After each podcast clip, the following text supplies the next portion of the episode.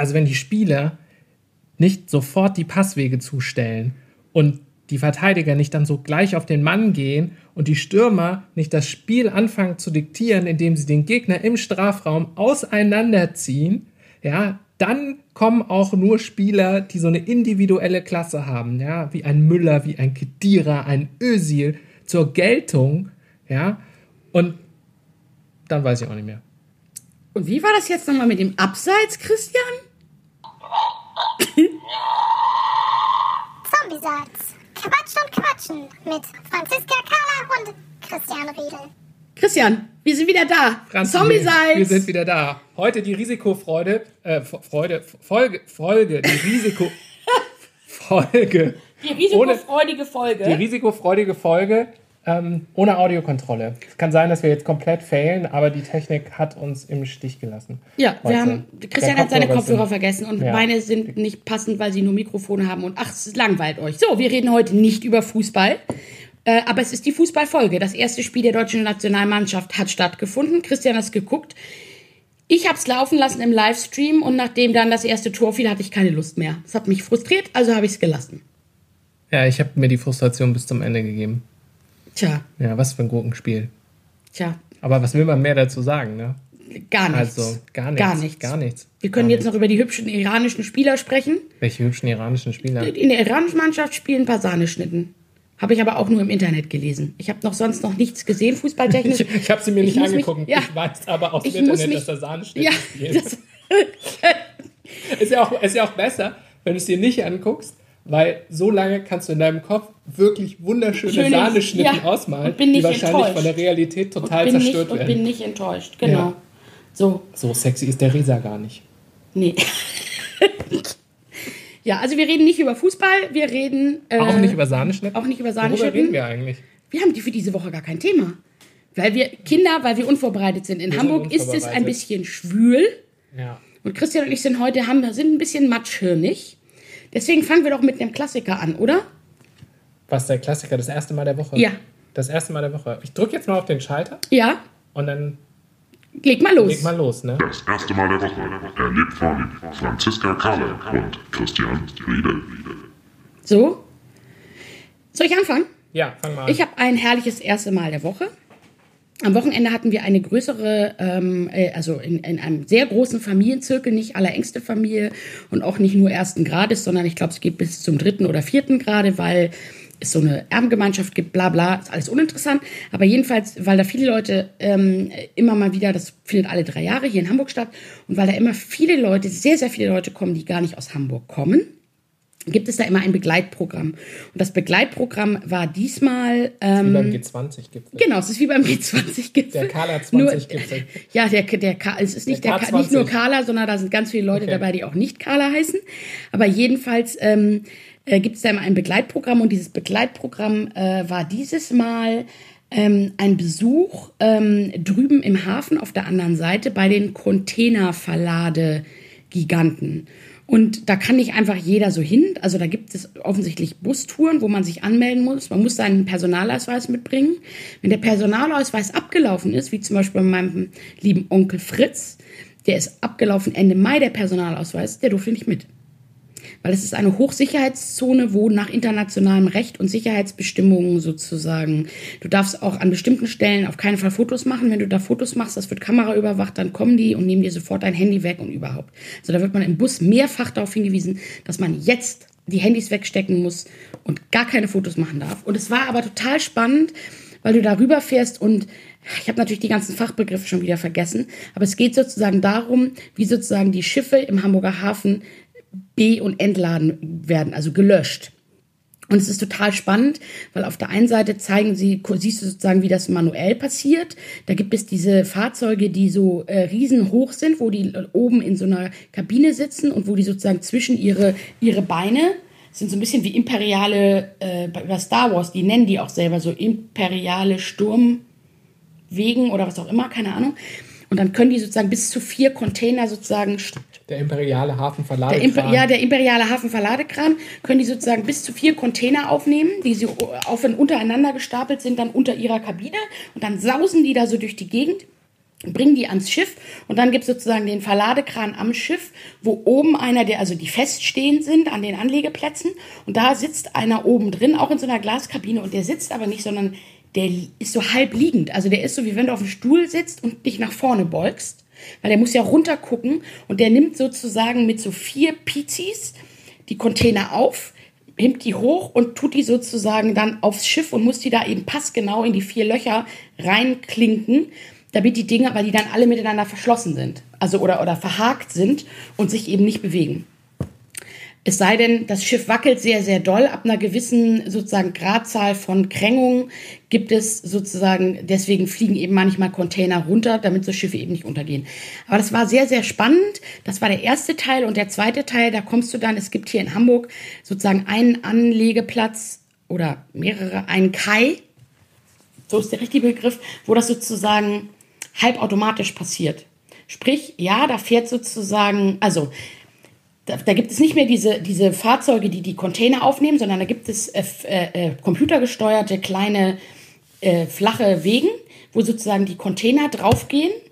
Die fahren dann sozusagen unter die Containerbrücke und dann sitzt in der, gibt es in der Containerbrücke einen menschlichen, der sozusagen die Dinger hochnimmt und eins sozusagen, was computergesteuert ist, weil die Verladezeit sich dann sozusagen halbiert. Und es ist super spannend und es war super interessant. Und unter anderem hat der Typ erzählt, dass also ähm, man sozusagen, ne, wie man sozusagen so diese imperialen äh, Container-Trage- äh, Taxis fahren kann. Und man müsste dafür schnell fahren wollen, weil die müssen halt schnell durch die Gegend sausen. Und ich so, yay! So, und man muss halt schwindelfrei sein, weil man oben auf 15 Metern sitzt. Und ich so, yay! Und irgendwie, man muss natürlich auch in Schichten arbeiten wollen und so weiter und so fort. Und dann habe ich gedacht, geil, das will ich machen. Ich will mit so einem Ding durch die Gegend heizen. Und stell dir mal vor, wie geil du da irgendwie zum Beispiel dann auch so Fußball spielen kannst mit so. Ja, also jedenfalls, ich fand es begeistert. Das sind ja alles so Dinge, von denen ich keine Ahnung habe. Das war toll. Ich kann das nur empfehlen. Das heißt, glaube ich, ich weiß nicht, ob es absolute Giganten heißt oder so ähnlich, aber man kann da jedenfalls, ich suche nachher mal, wir werden das verlinken in unserer Description vom Podcast. Man kann da Tickets buchen und es dauert zweieinhalb Stunden. Man ist da halt die ganze Zeit in so einem Bus unterwegs und das ist Ich wirklich... durfte nicht aussteigen. Nein. Nein. Wir haben eine Pause gemacht zwischendrin auf dem Autohof, Ja. wo man dann mal Pipi gehen kann oder sich was zu trinken kaufen kann, aber du darfst nicht aussteigen. Und du wirst auch in Empfang genommen von einem Sicherheitsfahrzeug, was vor dem Bus herfährt. Damit der Bus nicht irgendwo hinfährt, wo er nicht hinfahren Also darf. hattet auch keine Helme auf. Nein, wir hatten keine Helme auf. Keine Sicherheitsschuhe? Nein, aber wir waren im Bus waren Anschnallgurte und wir waren angeschnallt, weil Okay. natürlich auch Kinder dabei waren. Ja. ja. Weil So. das war jetzt so die einzige Vorstellung. Ich habe, wenn man so zwischen diesen riesen Containern rumläuft und einen Helm auf hat, Ja, ja, dann frage ich mich immer, so ein Helm ist ja eine super Sache, ne? Aber wenn wenn so ein 30 Tonnen Container auf dich drauf drauf fällt, ja, sagen die dann, Gott sei Dank hat der Schmidt einen Helm aufgehabt. hat sich quasi durch den Container durchgebohrt Bohrt. Und Genau. stand auf der anderen Seite oben wieder dran und sagt, ach, gut, dass ich einen Helm auf hatte. Oder Sicherheitsschuhe. Wenn Ja. dir so ein Container auf Fuß fällt, Ach du, da gibt's, also ganz ehrlich, das ist super interessant. Also zum Beispiel müssen die, bevor der Container aufs Schiff hochgehoben wird von dem automatischen Ding, fällt mir jetzt gerade noch ein, werden an alle vier Ecken so Stöpsel reingemacht, die eben sozusagen dafür sorgen, dass die Container ineinander klinken. Dieser pro Stöpsel, also so ein Stöpsel wiegt neun Kilo. Da haben wir dann so einen Mann gesehen, der sozusagen da steht. Äh, der Container wird auf den Boden abgestellt, dann geht er an so eine Kiste, da sind diese Stöpsel drin, dann nimmt er mit einer Hand zwei Stöpsel raus und mit der anderen auch zwei, stopft die sozusagen in alle vier Ecken vom Container und sagt dann seinem Kumpel, der das Ding sozusagen dann hochfährt und rüberfährt aufs Schiff, alles klar, dann holt er das rüber und da, so. Das heißt, der hat, trägt weiß ich nicht, das dauert pro Container, glaube ich, drei Minuten, der gesamte Spaß. Das heißt, alle drei bis fünf Minuten trägt er sozusagen in jedem Arm 18 Kilo und das macht er acht Stunden lang. Da muss der nicht mehr ins Fitnessstudio. Also da weißt du, was das für ein Job ist. das ist ein Haufenarbeiter. Ja, du hast einen Haftarbeit, das, Das ist mal, das ist mal, das ist mal beeindruckend. Also das ist schon irgendwie, ähm, Früher, als sie noch keine imperialen Hafenkräne hatten, dann haben die das mit dem Oberarm gemacht. ja, da haben die Vier Mann an jede Ecke vom Container ein und dann Dose Dann Spinat und wupp darüber. Ja. Ja.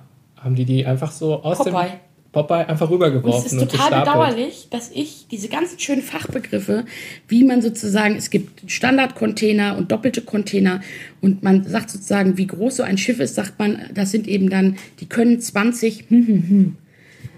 Und das sind halt nicht Containerladungen, sondern ich habe diesen Begriff vergessen. Weißt du eigentlich, warum es in der russischen Stadt Tetris keinen Containerhafen mehr gibt?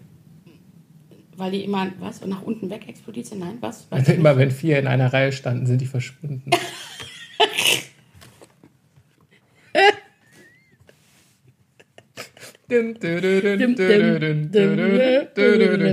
Tetris ist aber ein geiles Spiel. Ich spiele nach wie vor. Ich habe ja noch einen, ich habe ja noch einen alten Gameboy.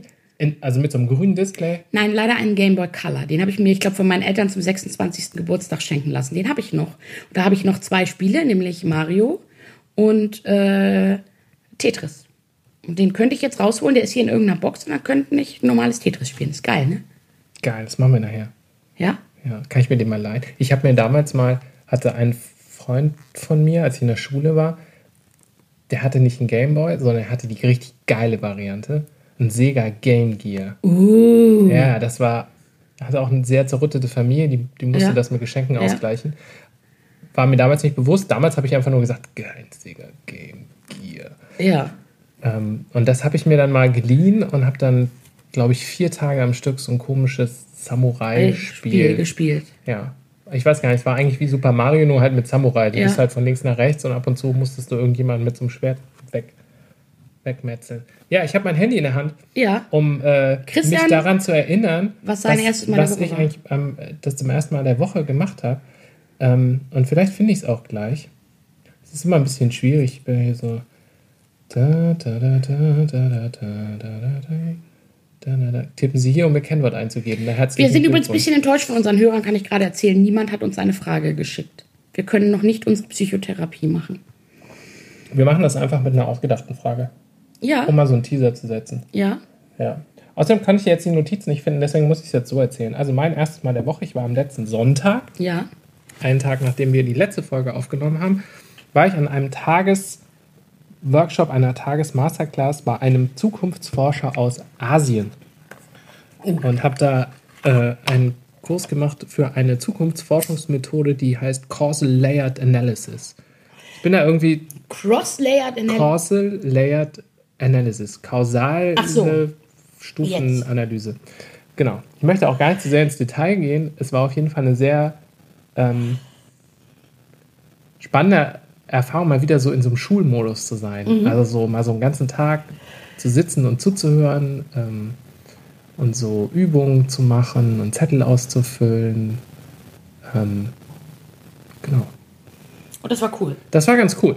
Ja, das war ganz cool. Also was sie machen ist, ähm, ist quasi wie so ein Eisbergmodell. Also kommt in eine Organisation, die sagen, oh, wir verstehen die Zukunft nicht. Und dann fragt er die erst ganz viele Fragen und dann baut er dadurch so ein Schaubild und dann geht er immer eine Ebene tiefer, eine Ebene tiefer, eine Ebene tiefer, eine Ebene tiefer, bis er am Ende bei sowas ist, wo er sagt, das ist die Denkmetapher dieser Organisation. Und hat er von ähm, erzählt von der, Gott, wenn ich es richtig zusammenkriege, von der Polizeibehörde in Asien, ähm, die sich immer als zahnloser Tiger beschrieben hat.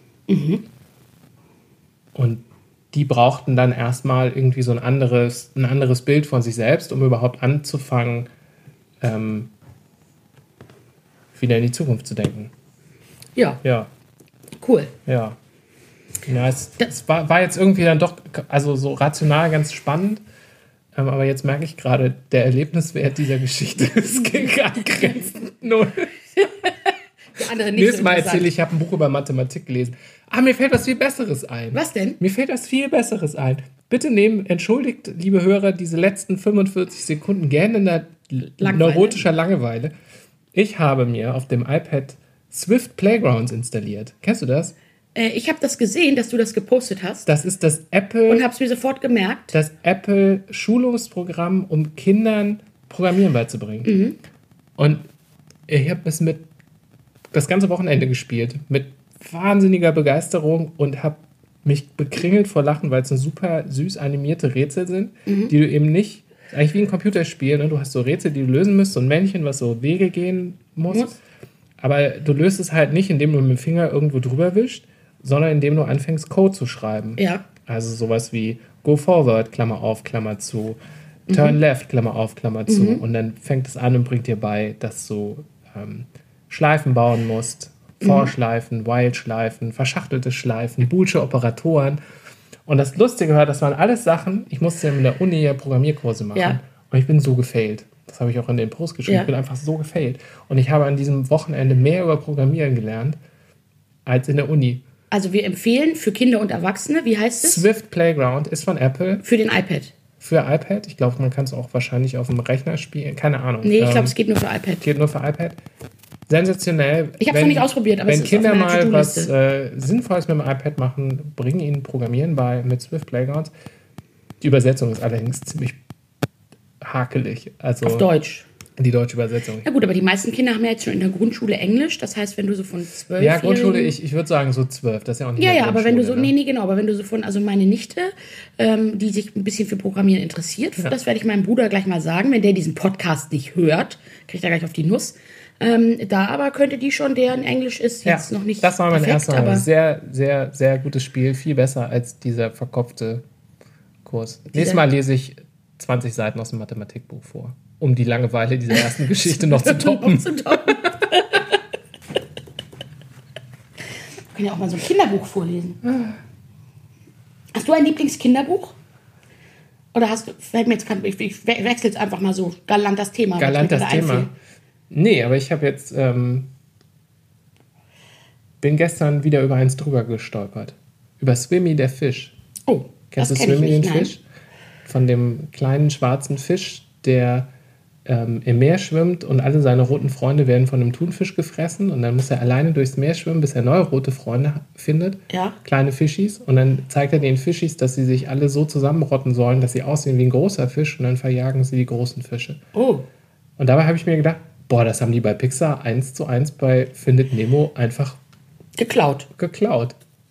Die haben dieses Kinderbuch genommen und haben es einfach auf 120 Minuten Kinofilm hochgepumpt. Unverschämt. Unverschämtheit. Aber ganz gut. Ja. Ist auch.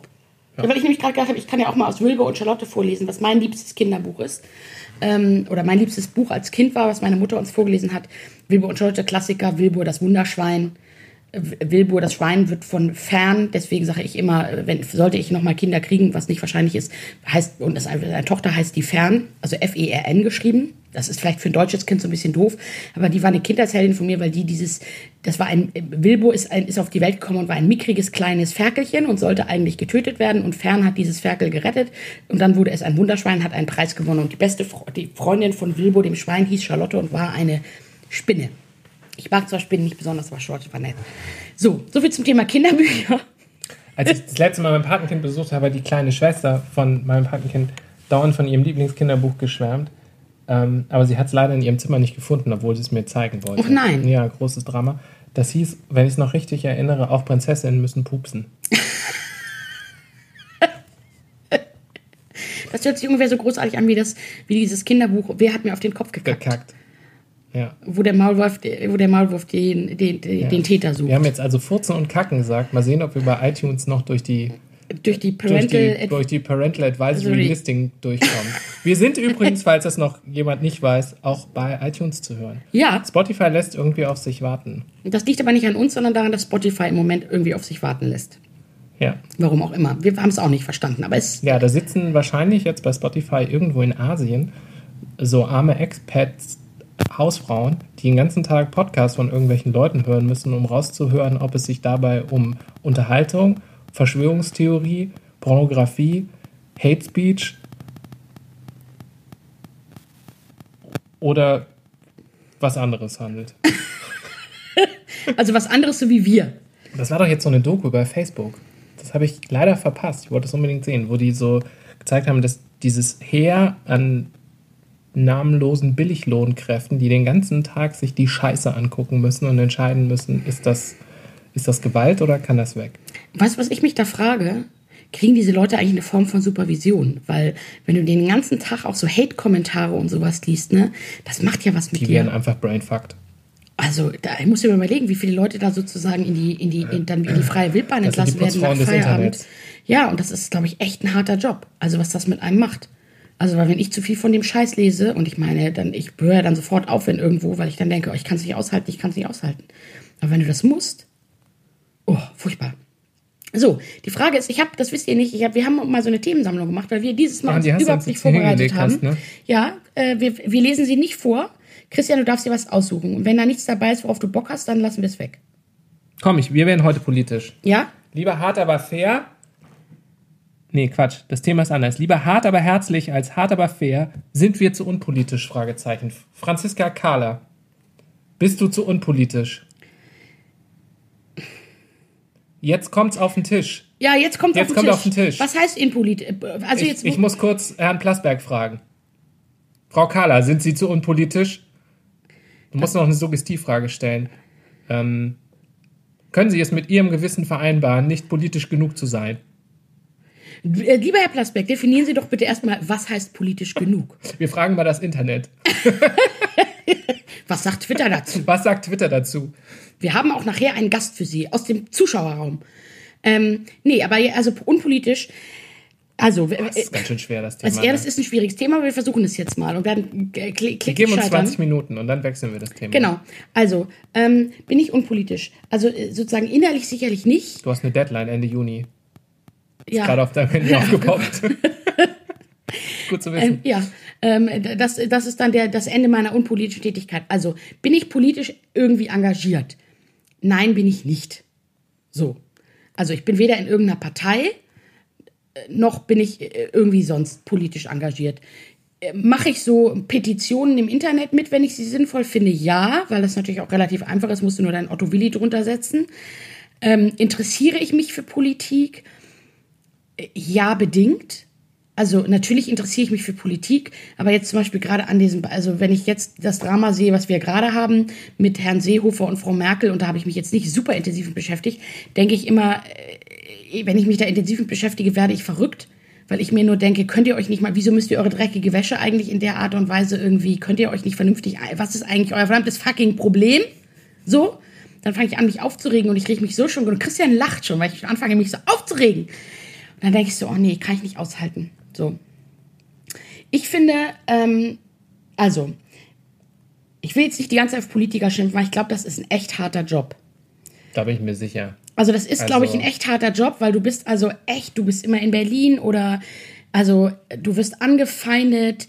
Dann hat äh, Politiker sein ja auch unendlich viel mit ähm, Machtspielchen. Ich tu was für dich, tu was für mich und hat unendlich viel mit Kompromissen zu tun. Ich- das heißt, du musst eigentlich permanent eigentlich ist es ja, ist, basiert es ja in der Demokratie auf Kompromiss. Das heißt, du wirst nie hundertprozentig das durchsetzen können, was du für absolut richtig hältst, sondern du wirst immer irgendwie einen Kompromiss machen müssen, der mehr oder weniger faul ist, den du dann deinen Wählern erklären musst, die nicht verstehen, dass du mal gesagt hast, äh, irgendwie, keine Ahnung, äh, äh, alle Eichen sind geschützt, warum jetzt doch irgendwie 25 Prozent abgeholzt werden zum Beispiel.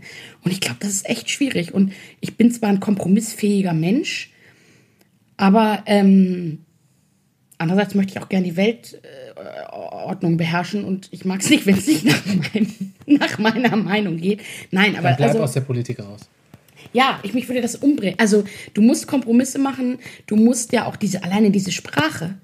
Oh, aber ganz ehrlich, wenn, ich glaube, wenn viele Politiker einfach mal, wenn sie sagen würden, was Sache ist, ne? Ich sage Ihnen, und das sage ich Ihnen nur einmal, Ja. damit wir da sicher sind. Ja. Es ist und es wird immer so bleiben. Und ich sage Ihnen das, weil es so ist. Da gibt es einen ganz großartigen äh, Sketch von Loriot. Ne, wo Ja, einfach ja. Diese, nur diese eine Worthülse an die nächste hintereinander Ja, hängt. Ähm, um, um diese, dieses Schein, Scheinreden. Ach, und das wäre nicht meins. Also ich frage mich manchmal, und das soll jetzt gar nicht irgendwie heißen, oh, Frau Merkel ist nur toll. Aber also, wenn ich mir überlege, was der Herr Seehofer mit der Frau Merkel macht, ne? Alter, ich weiß nicht, warum die nicht schon längst mal rübergegangen ist in dem sein Büro und dem ordentlich eine auf die Fresse gehauen hat. Ernsthaft. Dafür bin ich, glaube ich, zu emotional. Dafür musst du, du musst, um Politiker zu sein, wirklich auch das von deinem Persönlichen trennen. Und ich bin ja immer so, dass wenn ich mich für was engagiere, dann bin ich halt auch so ne, emotional dabei. Und ich glaube, wenn du da emotional, da, wirklich richtig emotional dabei bist und das persönlich, die Dinge persönlich nimmst, so wie ich, ich finde ja alles, was in meinem Leben passiert, ist irgendwie persönlich, weil es hat ja mit mir zu tun. Das kann, geht, dann bist du als Politiker, bist du innerhalb von zwei Jahren tot, weil du einen Herzinfarkt hast oder du bist im Gefängnis, weil du Amok gelaufen bist und irgendwie Leute verprügelt hast. So, also ich frage mich manchmal, wie die das aushalten oder auch jetzt mit dem Hass im Internet. So, also wenn du da manchmal, ich habe letztens so ein Live so ein Live von Frau Kühnast gesehen, wo es auch um irgendwie Beschimpfungen ging. Ich weiß gar nicht mehr genau, um was. Ich bin da zufällig, das tauchte zufällig in meinem Stream auf und ich bin jetzt kein Fan von Frau Kühnast oder irgendwie besonders grün. Also ich würde mich als liberal bezeichnen, ohne jetzt zu sagen, ich bin FDP, so, aber ich habe sicherlich an einigen Punkten auch konservative Ansichten, aber eher würde ich sagen, bin ich so in der Mitte. So. Ähm, äh, äh, äh, und dann hat die da so erzählt und dann hast du so gelesen, was die Leute so kommentiert haben und da habe ich gedacht, da habe ich gedacht, Alter, euch muss man doch alle einspielen. Also, weißt du, was die Leute sich da anhören? Also schrecklich.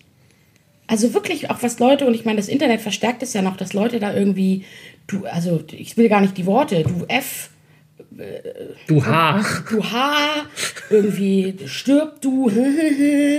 Also was die da so irgendwie, also da bin ich echt immer so, dass ich denke, sag mal, äh, wo, wo sind wir denn hier? Weil es sind ja am Ende des Tages auch Menschen und trotzdem gibt es natürlich genug Dinge, wo ich bei der Politik mich immer frage, also ich glaube, es Also. ist echt schwierig.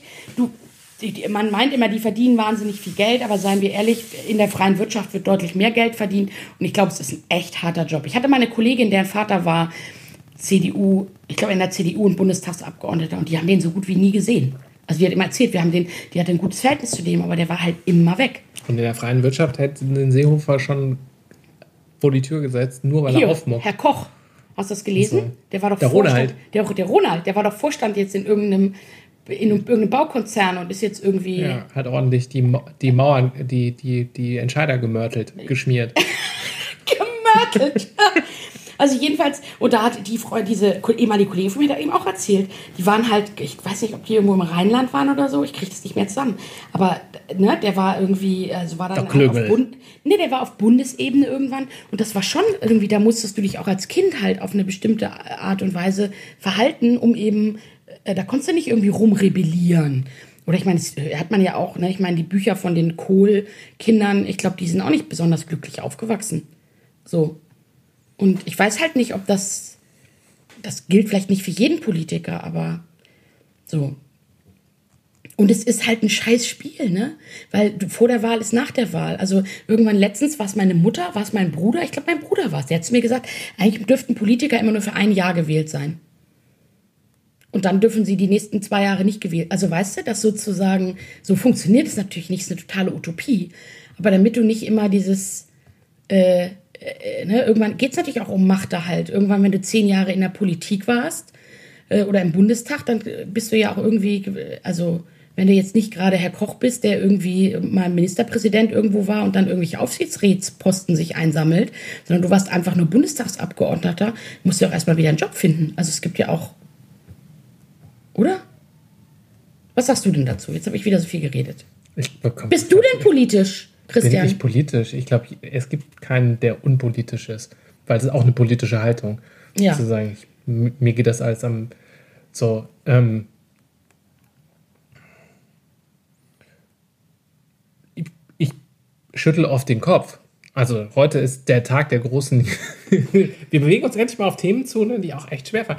Ähm, ich schüttel oft den Kopf im Moment, wo ich so denke, so das kann doch alles.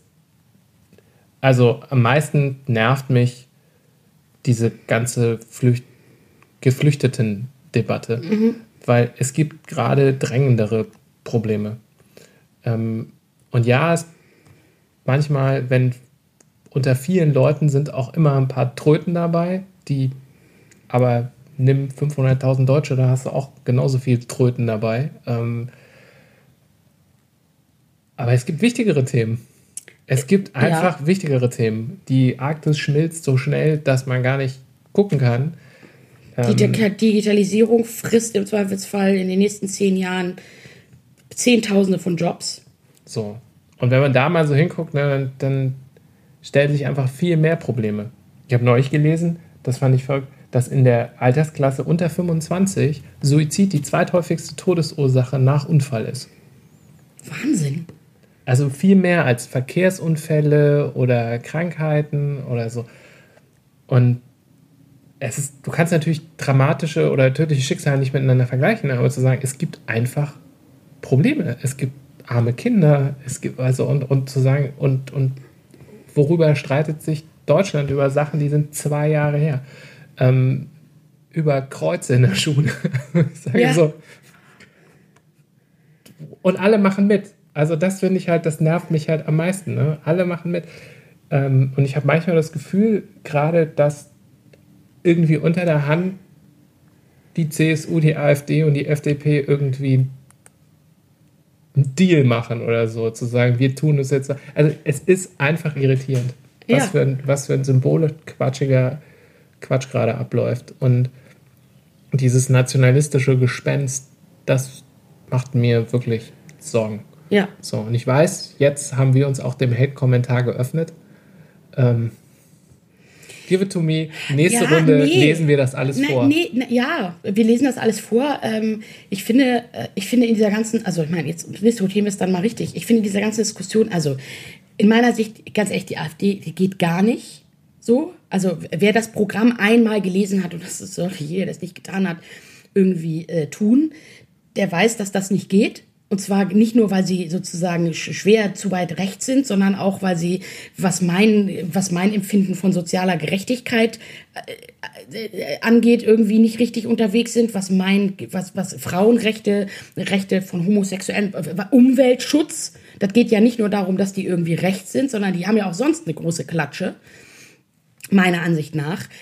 Was, man, was, was ich sozusagen durchaus anerkenne, ist, dass es eine, eine, eine Menge an Bevölkerung gibt, die irgendwie Ängste haben und die deswegen aus Protest AfD wählen, weil sie das Gefühl haben, sie werden von den anderen nicht abgeholt.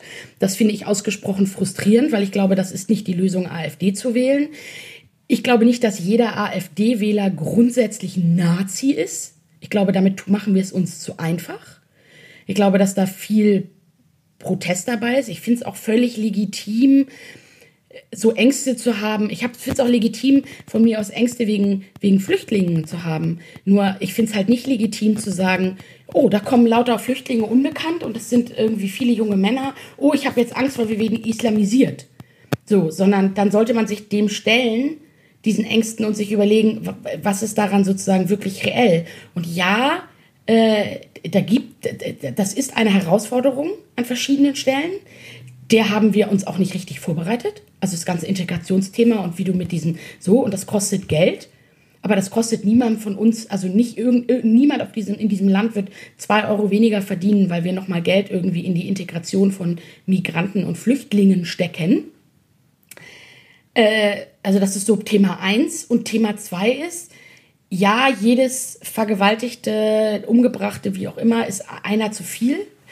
Aber wie du schon gesagt hast, natürlich sind da auch dann Leute dabei, die wir nicht hätten haben wollen. Die große Mehrzahl, behaupte ich jetzt mal, bevor mir jemand das Gegenteil beweist, sind ganz normale Weltmenschen, die in größeren Teilen geflüchtet sind. Also das wäre so, als würdest du sagen, äh, es gibt Leute, die irgendwie Hartz-IV-Betrüger sind und ich, eine Freundin meiner Schwester ähm, hat beim Arbeitsamt gearbeitet und die habe ich mal gefragt und gesagt, wie viele sind denn eigentlich die, die wirklich bescheißen? So. Und die hat gesagt, naja, lass das, wenn es hochkommt, 20 Prozent sein. Sie schätzt irgendwo zwischen 10 und 20 Prozent. Und da denke ich mir, ja, scheiße, aber da gibt es 80 Prozent bis 90 Prozent, die es wirklich brauchen. Und müssen wir als Demokratie und als Gesellschaft, die an Freiheit glaubt, nicht dann diese 20 Prozent in Kauf nehmen? Das heißt nicht, dass wir sie nicht bekämpfen können. Und so ist das mit den Flüchtlingen. Machen wir die Mauern zu und lassen Leute verrecken? Wenn sozusagen, wenn von 100 Leuten eben 20 dabei sind, die vielleicht nicht ganz koscher. Also so, das und da, wo ziehst du die Grenze? Das ist wahnsinnig schwierig. Ich habe da auch keine einfachen Antworten für. So, aber also ich finde es doof zu sagen, wer äh, alle, die irgendwie AfD wählen oder sympathisieren, sind Nazis, mit denen redet man nicht. Ich würde mir wünschen, was ich mir vor allem wünschen würde, ist, dass ähm, man wirklich wieder ins Gespräch kommt und auch andere Meinungen stehen lassen kann, in andere Meinungen bis zu einem gewissen Grad. Und das, ich finde, das merkst du immer bei Hasskommentaren im Internet. Da geht es gar nicht mehr darum, zuzuhören. Das hatten wir beim letzten Mal auch schon. Und das finde ich sozusagen, und ich finde auch nochmal so eine, was ich mir auch wünschen würde, und ich meine, ich weiß, dass ich und du auch, wir sind natürlich in einer privilegierten Lebenssituation. Wir haben studiert, wir sind selbst Freiberufler, wir leben irgendwie in der Stadt, wir haben es irgendwie so. Also es gibt natürlich viel, viel Leute, denen es schlechter geht und die viel weniger Einkommen haben. Also mir geht es zum Beispiel gar nicht schlecht, aber ich würde mir so wünschen, dass man mal irgendwie sich anguckt, was man hat. Und das weiß ich bei mir selber auch. Das tut man zu wenig. Und irgendwie sich überlegt, woran liegt es wirklich? Oder was sind wirklich die Dinge, die wichtig sind? So, und die allerwenigsten Leute, die ich kenne, die über Flüchtlinge, und es sind nicht so viele, aber ich erlebe das halt schon gelegentlich mal, die haben in ihrem ganzen Lebtag noch nie einen Flüchtling zu Gesicht gekriegt. So. Bei unserer, bei dieser Bustour Richtung Hafen, da sind wir auch an so einem Containerding. Ich meine, die sind im Nirgendwo, diese Flüchtlingscontainer-Dörfer. Christian nickt. Das hier Ja, ist ein Audioformat. Ja, ich weiß. Und ich reg mich dann so auf. Also Ja. deswegen, ja, gerne können Leute Mit- gerne irgendwie schreiben, ihr asozialen Linken, irgendwie, weiß ich nicht, Medienfuzis. So, alles, wofür ich pepiliere, äh, epiliere. Alles, wofür ich epiliere, für das ich appelliere, ist eigentlich, dass man versucht, ein bisschen Sachlichkeit da reinzubringen. Und Angst, finde ich, ist immer ein schlechter Berater. So. Dem kann ich nur zustimmen. Also, wenn man vor irgendwas Angst hat, dann sollte man versuchen, sich dem möglichst zu stellen. Oder ich habe mal den interessanten Satz irgendwo gelesen: Mach jeden, tu jeden Tag mindestens eine Sache, die dir Angst macht. Mache ich natürlich auch nicht jeden Tag, aber Schon aufstehen. ja, den Kühlschrank aufmachen. Feststellen, dass nichts zu essen da ist. Ja. So. Aber das würde ich mir wünschen, dass irgendwie wir wieder, und es gibt, wie gesagt, es gibt auch in Deutschland Leute, denen es sicherlich nicht gut geht. So, und denen man helfen muss. Absolut. Aber ich glaube, der Mehrheit der Deutschen geht es doch relativ okay und gut. Und dass es ihnen vielleicht nicht gut geht, hat nichts mit 800.000 oder 600.000 oder von mir aus auch einer Million Flüchtlinge zu tun, die hier vor drei Jahren reingekommen sind. So. Und ja, es gibt wichtigere Themen. Also ich, ich mache mir da schon manchmal auch Sorgen. Wie wird das? Also wie gesagt, die Digitalisierung, und ich meine, wir profitieren ja davon. Noch. Noch profitieren wir davon. Ich meine, es ist, ne, ist irgendwie auch unser Job, Internet und irgendwie Digitalisierung und so. Aber das ist schon so, dass man manchmal denkt, also ich finde, das ist so eine Veränderung, weil es auch so schnell geht. Dass man denkt, wo landet das alles? Wo passiert das alles? Also du siehst das zum Beispiel daran, Christian schenkt sich gerade irgendwie was ein, das hört ihr auch. Der pinkelt nicht, der schenkt sich was ein. So, Christian ist du, aufgestanden. hast, du hast so lange geredet. Ich musste ganz dringend und ich wollte den Tisch nicht verlassen. Also habe ich jetzt hier die. Ja, hat Christian jetzt hier. Äh, Ja, Christian in die Kanne gepinkelt. In die Kanne gepinkelt. In die Ka Kanne, wo vorher Cranberry-Saft drin Ja. war. Ja. Ja, ist schön. Ist immer noch genauso rot. Müssen wir uns Sorgen machen? Uh, jetzt wird's eklig. Jetzt wird wirklich abbiegen, abbiegen, Abbiegen, abbiegen. abbiegen, bitte. Ja, also so viel zum Thema unpolitisch. Wie man merkt, dadurch, dass ich darüber so viel rede und ich merke, dass das macht mich, ähm, ähm, mich macht das emotional. Mich, weil ich, weil äh, mir die Flüchtlinge, mir tun auch Leute leid, denen, wie gesagt, ich kann das verstehen. Wenn du selber seit Jahren ackerst, ackerst, ackerst in einem Job, der, weißt du, hart ist. Ich will jetzt gar nicht Hafenarbeiter sagen, weil ich glaube, die verdienen sogar noch relativ gut. Aber keine Ahnung, als, als, als Verkäufer, zum Mindestlohn, egal was auch immer es ist. So, und irgendwie, irgendwie nicht, nicht klarkommst, dir keinen schönen Urlaub leisten kannst oder wie auch immer, dann, ich verstehe das. So, ich, auch, auch das tut mir irgendwie leid, weil ich mir denke, es ist halt nicht so, dass für jeden die Welt offen steht und man alles erreichen kann. Das ist ja auch so ein, ne, gibt unheimlich viele Leute, die ackern, ackern, ackern und trotzdem irgendwie nicht vom Fleck kommen und sich gerade mal irgendwie und denen der Fernseher kaputt geht und die dann denken, scheiße, jetzt ist der scheiß Fernseher kaputt gegangen und ich kann mir keinen neuen kaufen. Und nebenan sitzt jemand, der irgendwie gar nicht arbeiten geht, der dann irgendwie den, den, neuesten Flachbildschirm zu Hause hat. So, also verstehe ich auch, dass das zu Frustration führt. Mich macht das halt, ich bin dafür, glaube ich, einfach zu empathisch. Mich macht das immer alles, und ich versuche immer alle Seiten zu verstehen und vor allem alle Seiten auch emotional zu verstehen und das macht mich sehr, sehr müde. Deswegen, ja, bin ich sicherlich manchmal auch politisch ignorant, weil es mich dann müde macht. So. Und manchmal, weißt du, was ich mir mal überlegt habe? Ich hätte ja, ich glaube, ich hätte ja, ich habe gewisse Ansätze dazu. Ich glaube, ich bin dafür zu, dann doch irgendwie auf der einen Seite zu pragmatisch oder zu, keine Ahnung. Ähm, ich könnte ja auch so eine Terroristin, also wie ich gesagt habe, ne, dem Seehofer, wenn ich die Merkel wäre, da wäre ich schon längst drüber ins Büro gelaufen und hätte dem mal ordentlich eine geklatscht. So. Und da gibt es bestimmt noch andere. Das ist die Politik der kurzen Wege. Ja, Meine Politik der kurzen Wege wäre, darüber zu gehen, zu sagen, Große so, Gesten, so, Wege. komm rüber hier. Du Pam. redest da immer mit der Presse, weißt du was, wenn du ein Problem hast, dann kommst du zu mir ins Bundeskanzleramt. Aber wenn du nicht direkt mit mir redest und hier immer so schlecht über mich redest und so nicht in der Zeitung lesen willst, du kannst mit mir nicht mehr. Weißt du was? Da trete ich dir jetzt mal in die Kniekehle und dann setze ich mich auf dich drauf. Und dann ist das Thema erledigt. Geh doch zurück nach München. So. Und dann wird in die Kniescheiben geschossen. Ja, also wenn Christian, wenn Auf du allen Vieren. Christian, wenn du mal, nee, was heißt denn schießen? Ich muss doch auch keine Waffengewalt, ja setze ich sozusagen. Äh. So, Christian, du weißt also Bescheid, falls du doch irgendwann mal in die Politik gehst, dann werde ich deine Oberleibwächterin oder Fall. dein Wegräumer. Ich werde deine Wegräumerin. Dann rufst Fall. du immer deine politischen Gegner an und sagst, ich schicke ihnen mal die Frau Carla rüber. Und dass man das so, dass ich das so schnell sage, ne, so geh, gehst du in die Politik, auf keinen Fall. Ich habe irgendwann mal vor Jahren, ähm, das war in der Agentur, wo wir uns kennengelernt Ja. haben. Da habe ich ähm, ein Event mitorganisiert oder war an der Organisation beteiligt und da kam, ich glaube damals war das Steinbrück oder so, irgendein so Minister. Und der war wirklich im 5-Minuten-Takt getaktet. Mhm. Ja, also ja, der kam, dazu. der hatte so einen Kalender und da liefen so drei Leute um ihn rum. Damals Mhm. wahrscheinlich einer der Kalender, einer der Stift, äh, der andere fürs Telefon zuständig.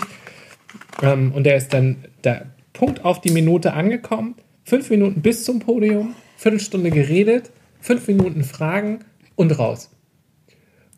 Und wenn du das den ganzen Tag machst und wenn du das wie Angela Merkel 16 Jahre machst, dann kannst du gar nicht mehr aufhören. Weil ich glaube, wenn du einen Tag hast, an dem du nichts zu tun hast, Da stirbst du. dann stirbst du. Herzinfarkt, Dann, dann, Schlaganfall. dann geht sofort die Pumpe, das ist wie bei so einem Sportlerherz, was Ja. so, so aufgebläht ist, ist das Gehirn so Stell dir das aufgebläht, mal dass vor, es einmal so. wenn die mal so einen schlechten Tag hat. Also verstehst du, wenn unser eins mal so einen schlechten ja, Tag hast hat. nicht mal ein paar Atombomben, kannst du nicht mal irgendwie was ja, nee, nein, aber ja, also ja, wenn der, wenn der, der, der Da, hör, mal, hör mal auf, davon brauchen wir gar nicht wir reden. gar nicht da anfangen. brauchen wir gar nicht von reden, von den Trump. Da brauchen wir nicht reden, da brauchen wir Nee, gar über nicht den müssen wir reden. gar nicht reden. Nee, aber nee, aber jetzt mal ganz ehrlich, nee. Ja. Stell dir mal vor, die hat einen schlechten Tag, so wie das Wetter heute. Die wacht morgens auf. Ist scheiße, hat in abends, Berlin, hat abends, ein ein, hat, hat abends, ja, ein gesoffen oder hatte wieder eine lange Sitzung, wo ihr alle auf die Eierstöcke gegangen sind und ist abends ins Bett und fühlt sich knaddelig. Man wacht ja einfach mal morgens auf und fühlt sich knaddelig. Das Gehirn ist ein bisschen matschig. Weißt du, unser Eins denkt sich dann, Oh, ich habe einen schlechten Tag heute. ich fühle mich heute blümerant und schlecht, ich bleib mal zu Hause im Homeoffice oder ich melde mich, ich melde mich krank. Ich meine nicht, dass ich das jetzt ständig machen würde, aber es kommt halt ja mal vor. Und da bricht die Welt auch nicht zusammen, beziehungsweise man bleibt halt einfach mal im Homeoffice. Frau Merkel hat 30 Millionen Termine, die kann ich einfach sagen, ich bleibe heute mal in meinem Büro im Kanzleramt und mach, arbeite meine E-Mails ab und bruddel ein bisschen vor mich hin und erledige auch meine Arbeit und irgendwie so. Man Weil kann sich ja- das auch überhaupt nicht vorstellen, ne? Dass sie schön mal auf den Ka mal so Schuhe aus, Füße auf den Tisch, mal so ein bisschen den geilen Blick über Berlin genießt, ein schönes Weißweinchen aufgemacht. ja, man sich so in der Kaffeeküche trifft, um mal so ein bisschen mit den Kollegen zu plauschen. Ja. Machen die bestimmt auch irgendwie. Aber dieses komplett Fremdbestimmte. Deswegen sage ich, ich glaube, das ist ein mörderharter, es ist ein mörderharter Job. Ich habe vor Jahren mal, Das muss man wollen. da haben die so eine Gruppe aus dem Beta-Haus, aus dem Coworking Space, das ist fünf oder sechs Jahre her, ähm, sind wir nach Berlin eingeladen worden, ähm, mal durch, für so eine Führung durch den Bundestag. Ich glaube, es war sogar von der FDP, die natürlich irgendwie so, ähm, ja, jetzt hat's eh geknallt. Ja.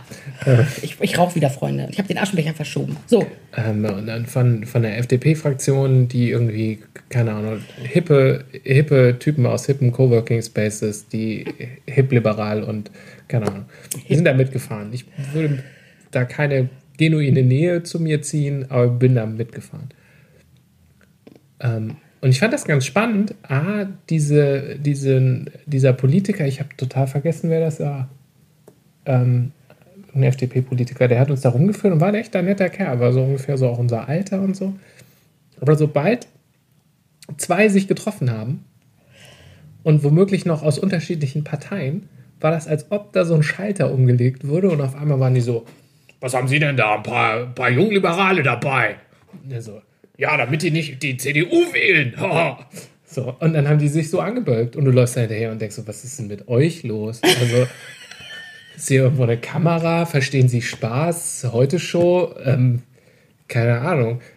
Und dieses, das ist auch so, ich finde auch, dies, das, das ist, hat auch so, so eine, also dieses Spiel ist auch schon irgendwie so, Ja, und wenn du eigentlich eher so jemand bist, der für kollaboratives Miteinander ist, ne? Also ich bin nicht immer für, für den kleinsten gemeinsamen Nenner und Konsens, sondern ich bin eher für die, die, die beste Lösung für so, aber mal, dann, dann wirst du da ja auch verrückt. Immer dieses Gegeneinander, gegen, gegen. Irgendwie die, der böse Feind. Oh Gott. So, und ich meine, dann musst du zum Kaninchenzüchterverein Hugendubel und musst da irgendwie Bierchen trinken. Schon deswegen geht das nicht. Schon deswegen kann ich nicht in die Politik, weil ich trinke ja kein Bier und kein Alkohol. Du musst Um- saufen können wie ein Loch, und das kann ich ja, nicht. Wenn du auf dem Land groß werden willst als Politiker, dann Musst geht du das, saufen. dann musst du saufen wie ein Loch. Dann wirst du entweder berühmt oder Alkoholiker oder ein berühmter Alkoholiker. Ja. Aber Ich möchte hier übrigens mal eine Empfehlung abgeben, nicht zum Thema, aber es fällt mir ja gerade berühmte Alkoholiker ein und ich nenne jetzt keinen Namen von einem Politiker. Es gibt extra drei. Die Zuschauer aus dem Norden werden das kennen vom NDR. Das ist so eine Satiresendung. Und die haben immer so Lieder. Die machen immer Lieder, muss man mal googeln, auf YouTube extra drei Songs. Und da gibt es herrliche Lieder über die FDP, über, da gibt es ein Lied damals bei der Bundestagswahl, wo Herr Steinbrück angetreten ist für die SPD. Gibt es ein herrliches Lied nach Marianne Rosenberg, Er gehört zu mir.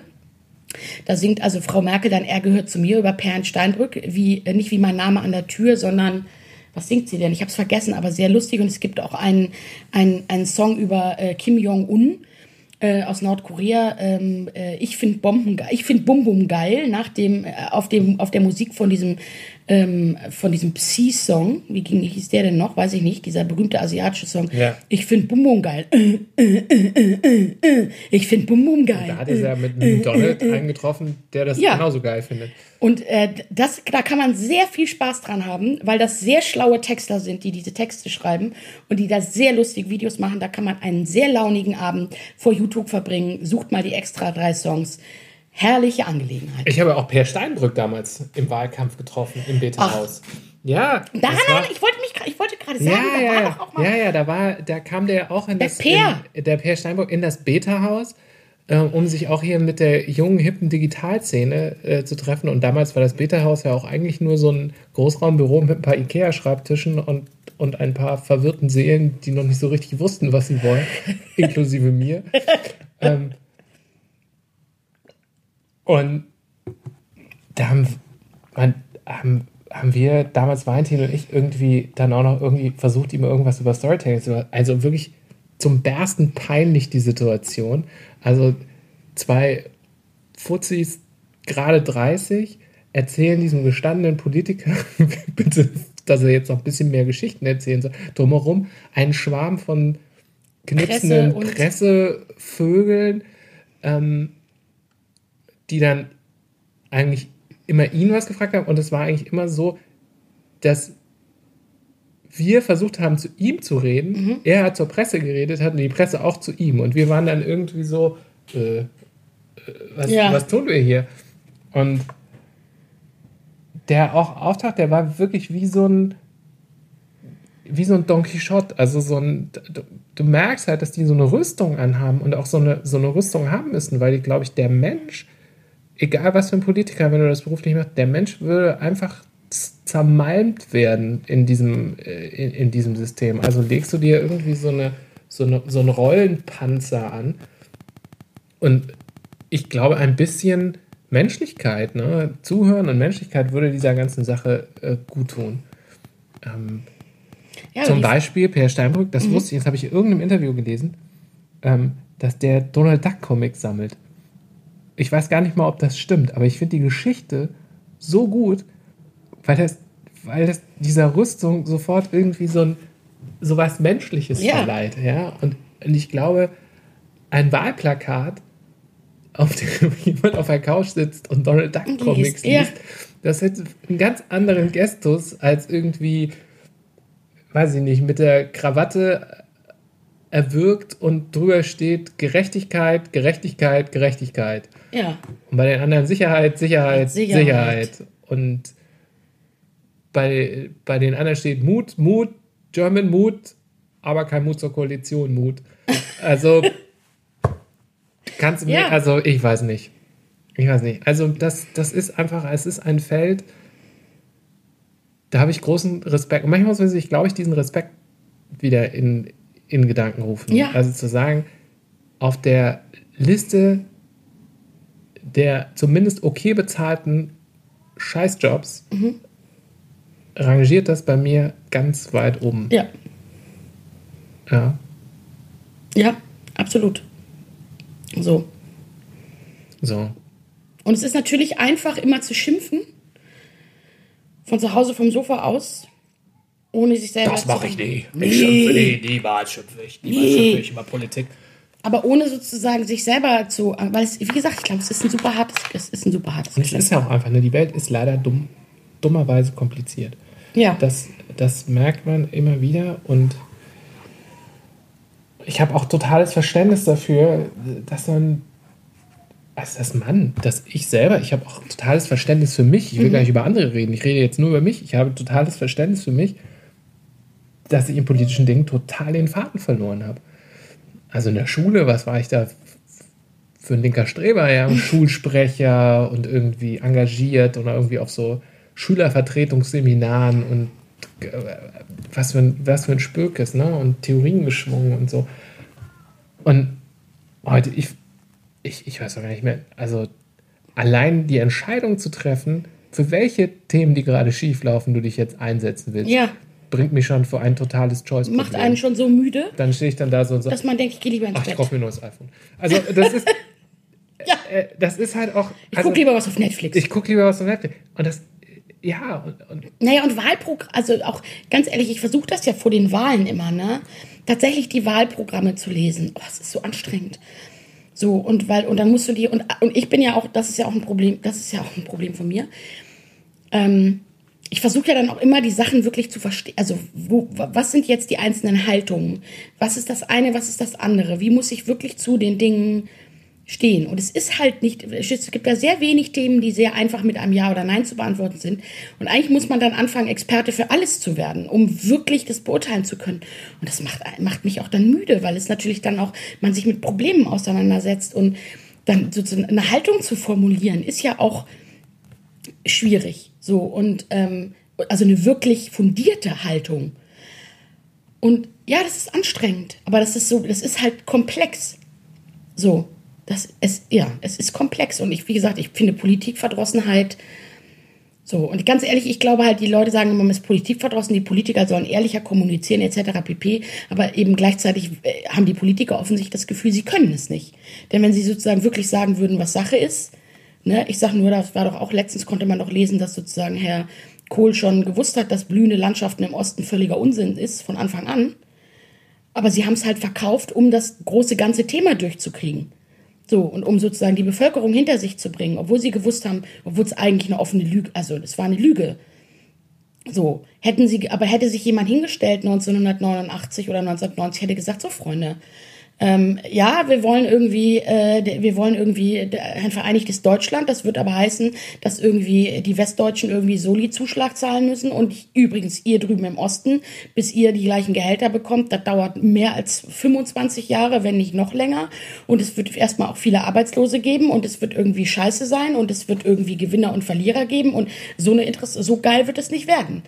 Aber so im Großen und Ganzen historisch macht es Sinn, weil alles andere macht ja auch keinen, also die Alternative wäre gewesen, weiter ein geteiltes Deutschland zu haben. Vielleicht hätte es, also, weißt du?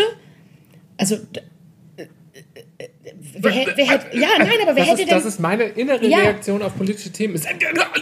Ja, was, hätte, was hätten die Leute, also was wäre, jetzt mal doof, was wäre passiert, wenn die Politiker damals, und ich glaube, Herr Lafontaine hat es ja versucht, den finde ich auch völlig unsympathisch, aber und wie auch immer, wenn, wenn die sich hingestellt hätten auf breiter Front und gesagt hätten, Freunde, wir sind dann ein geteiltes, wir sind dann ein gemeinsames Deutschland, aber haben, habt ihr eigentlich keiner was davon. Also es wird ein paar Gewinner geben, die irgendwie da gut dran verdienen, aber eigentlich ist das sowohl für West als auch für Ost erstmal nicht so geil.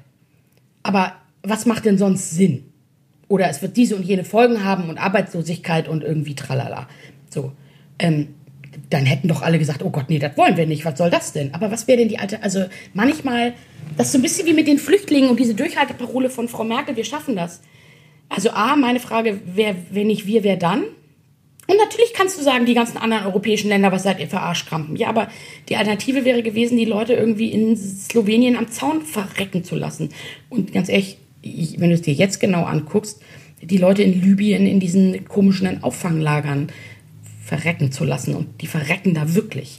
So, dass, wenn man sich da sozusagen anfängt, intensiv mit zu beschäftigen, oder auch mit dem, was, wie, wie viele Leute nach wie vor im Mittelmeer irgendwie um die Ecke kommen, das will man, also, Verstehst du? Wenn ich anfange, mich damit tiefgreifend zu beschäftigen und anzufangen, das Internet zu durchwühlen und das zu lesen, da werde ich so traurig und so verzweifelt, weil, es, weil mir die Lösung dazu nicht einfällt, weil es eben keine einfache Lösung oder keine Lösung, die alle zufrieden gibt, die scheint es nicht zu geben. So, dass ich ganz verzweifelt werde und müde und ins Bett gehen muss und denke, ich muss ins Bett gehen, ich muss schlafen. Die Welt ist ein schrecklicher Ort.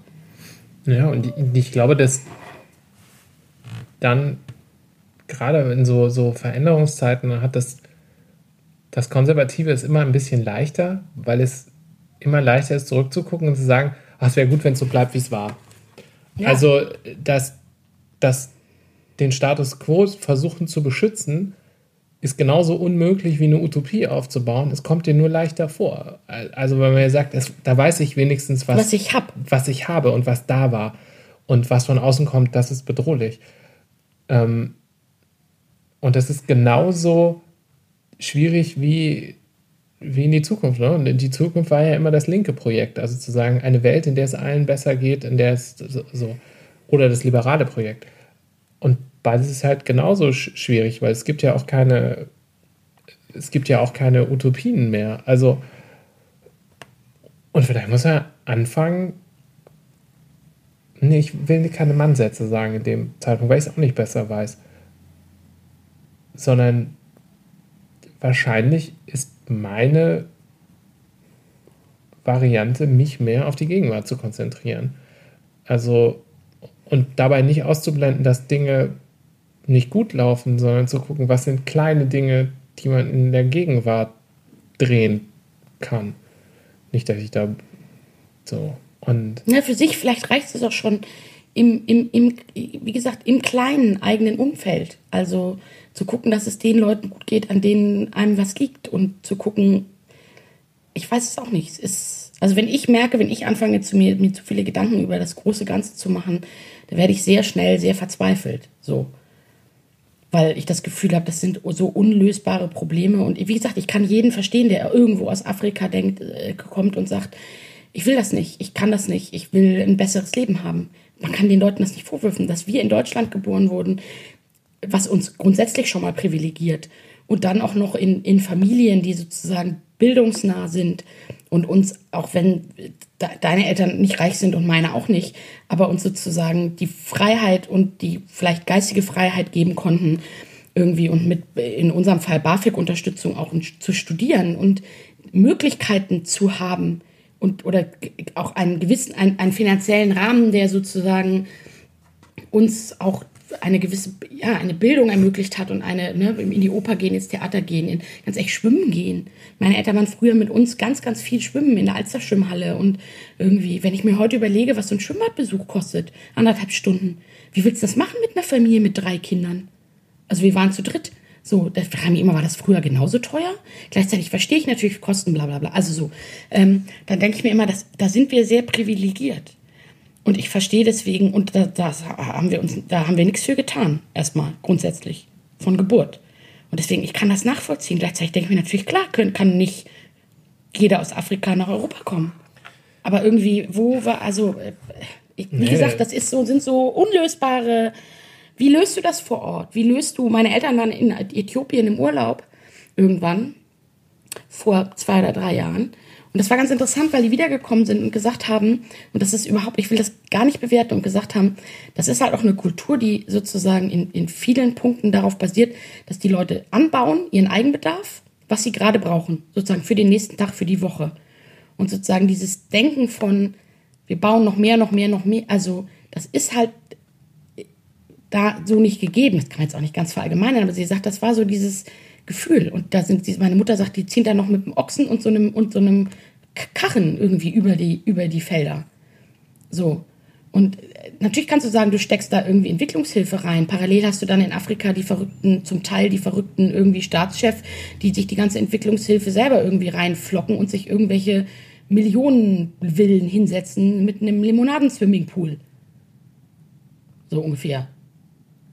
Es ist schwierig. Parallel geht es uns so gut, weil es eben anderen Leuten auch irgendwie schlecht geht. Ach, es ist alles wahnsinnig.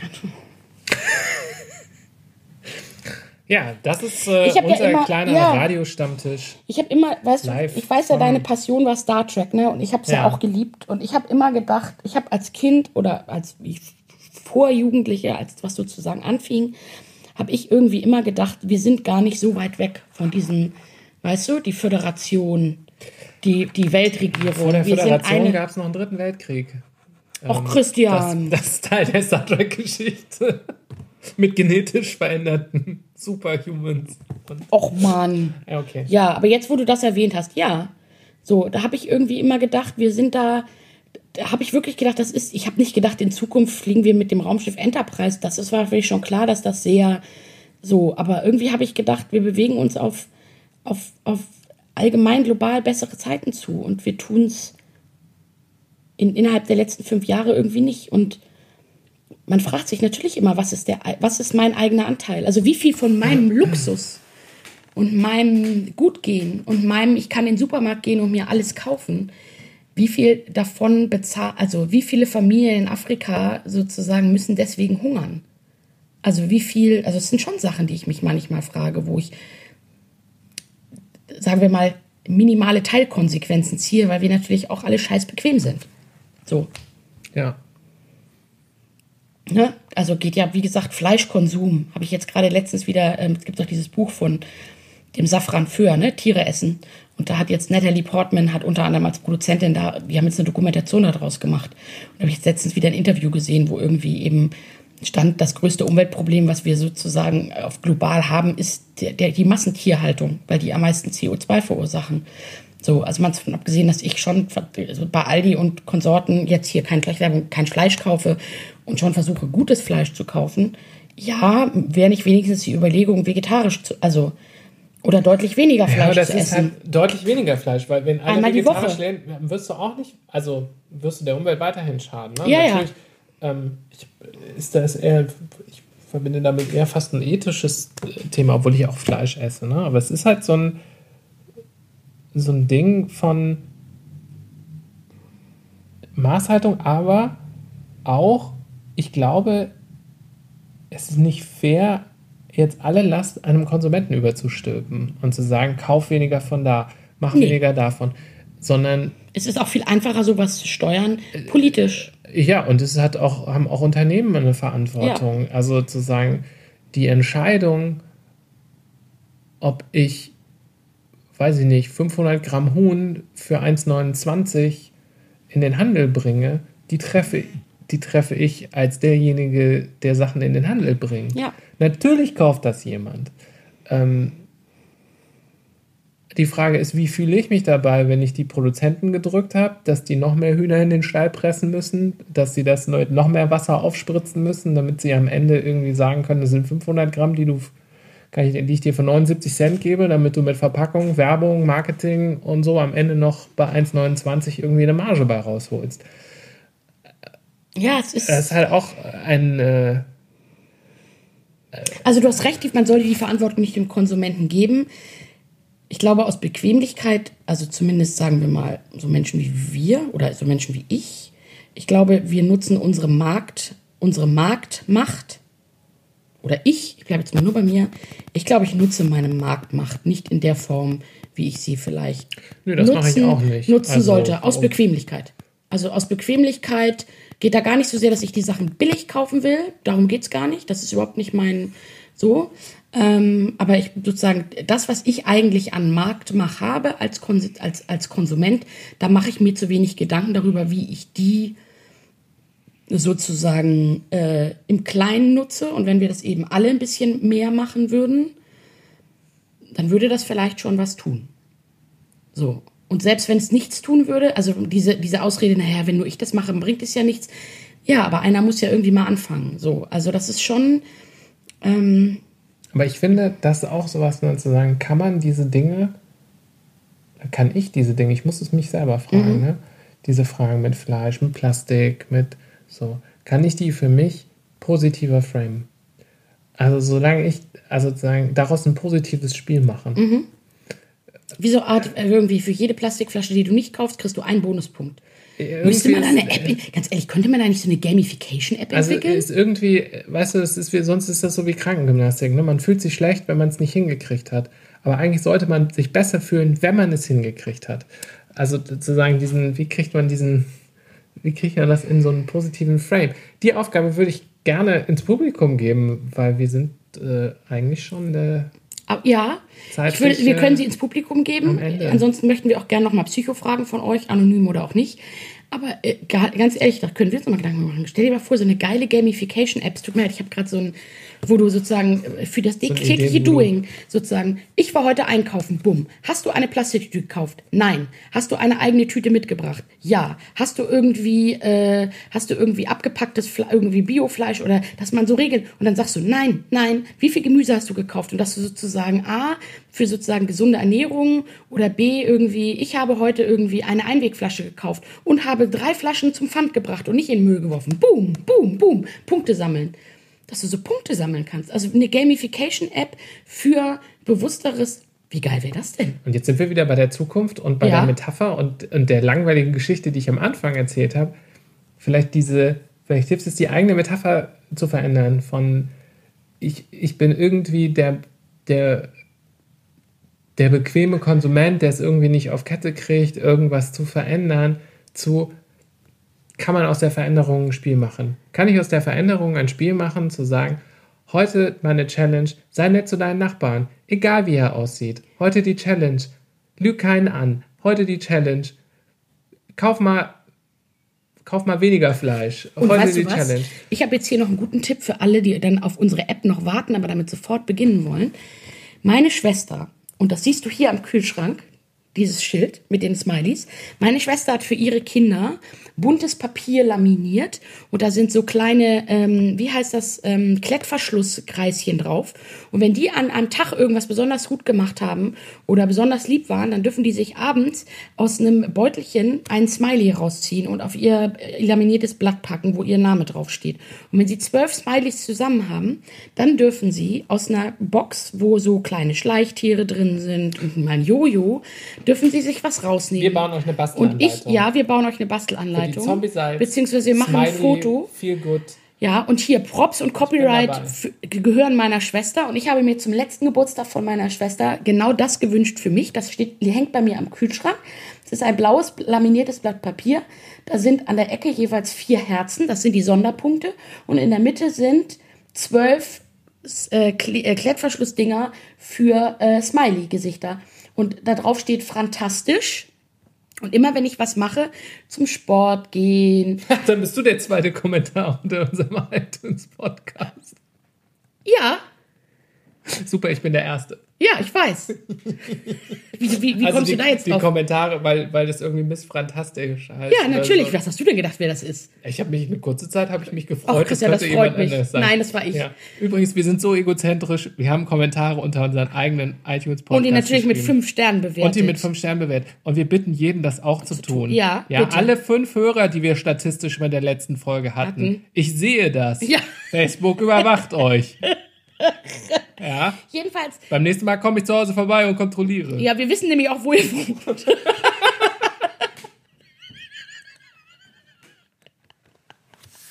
Jedenfalls kann man sich das so schön selber basteln. Ja, wir, wir machen eine Bastel. Und deswegen kriege ich ab sofort auch ein Smiley, wenn ich einkaufe und meine eigene Tüte mitbringe. Das ist, äh, das ist unser. Versprechen. Wir werden es verlinken. Ja? Ja, vielleicht nicht sofort, aber Ja, spätestens ja, wir zur machen das nächsten noch. Folge Spätestens zur nächsten Folge. Gibt es den ähm, Zombie-Salz Behavioral Science, nein, oh, und eigentlich müssen wir da Vorlagen basteln, dass es so kleine Zombie-Gesichter sind. ja genau, das, das meine ich Das doch. müssen wir malen. das meine ich doch. Eine richtige PDF-Vorlage zum Ausdrucken. Genau, und dann kann man an seinem Kühlschrank den Zombie-Salz Belohnungskalender für weltrettendes Verhalten. Das machen wir. Das Machen. schaffen wir nicht zu dieser Folge, aber zur nächsten Folge schaffen wir das, dass wir Zur den nächsten irgendwie Folge hochladen. kündigen wir das an und laden das hoch. Auf Facebook könnt ihr den dann runterladen. Ja, könnt ihr dann Toll. runterladen. Ich bin begeistert. Damit hören wir jetzt auf. Und schickt uns bitte Fragen. Wir wollen hier endlich die Psychotherapiegruppe Genau, starten. Zo streut Zombie Ihr könnt ja auch so Fragen schreiben wie der, die Schwester von einem Bekannten von mir, seine Cousine. Die hat folgendes Problem. Oder denkt euch irgendwas aus. Wir möchten damit jetzt mal endlich starten. Ich, Wir haben auch heute Traum. nicht über uns geredet, sondern wir haben die Politikverdrossenheit von einem guten Freund von uns analysiert. Genau. Genau. Also, streut Zombie-Salz in deine Wunden und wir verabschieden uns und Gehabt euch wohl. Hoffen euch nicht zu sehr mit unserer. Nö, wir waren amüsant. Manchmal muss man sich den harten Themen stellen. Ich mache jetzt Schluss. Und tschüss, Logo. Warte, wo muss ich drücken? halt, falsche Taste. Falsche Taste. Falsche Taste. Ich höre ja nichts. Ich habe ja keine Kopfhörer auf. Warte, hier. So, ich glaube, das ist die Abschlussmusik. Bin mir allerdings nicht so sicher. Tut sich was. Das werden wir am Ende Wir feststellen. werden es am Ende. Auf Wiedersehen, Auf Welt. Wiedersehen, Welt. Tschüss.